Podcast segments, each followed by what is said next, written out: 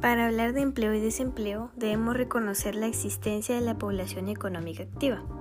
Esto es el segmento de la población que está en edad de trabajar, necesita trabajar, quiere trabajar y busca o tiene un trabajo.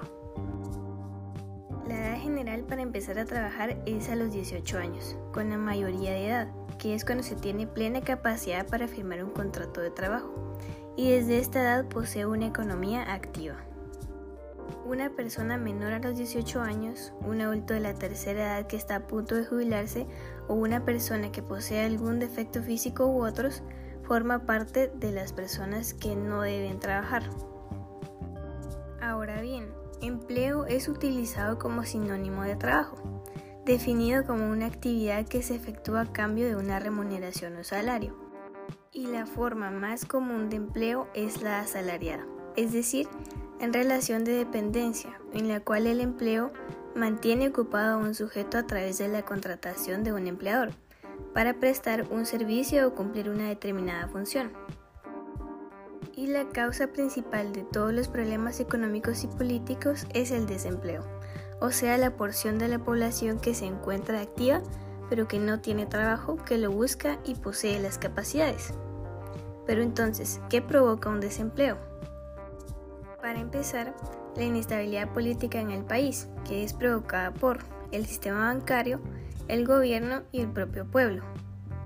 La falta de inversiones en industrias que pueden llegar a generar empleos en la sociedad, como por ejemplo las franquicias.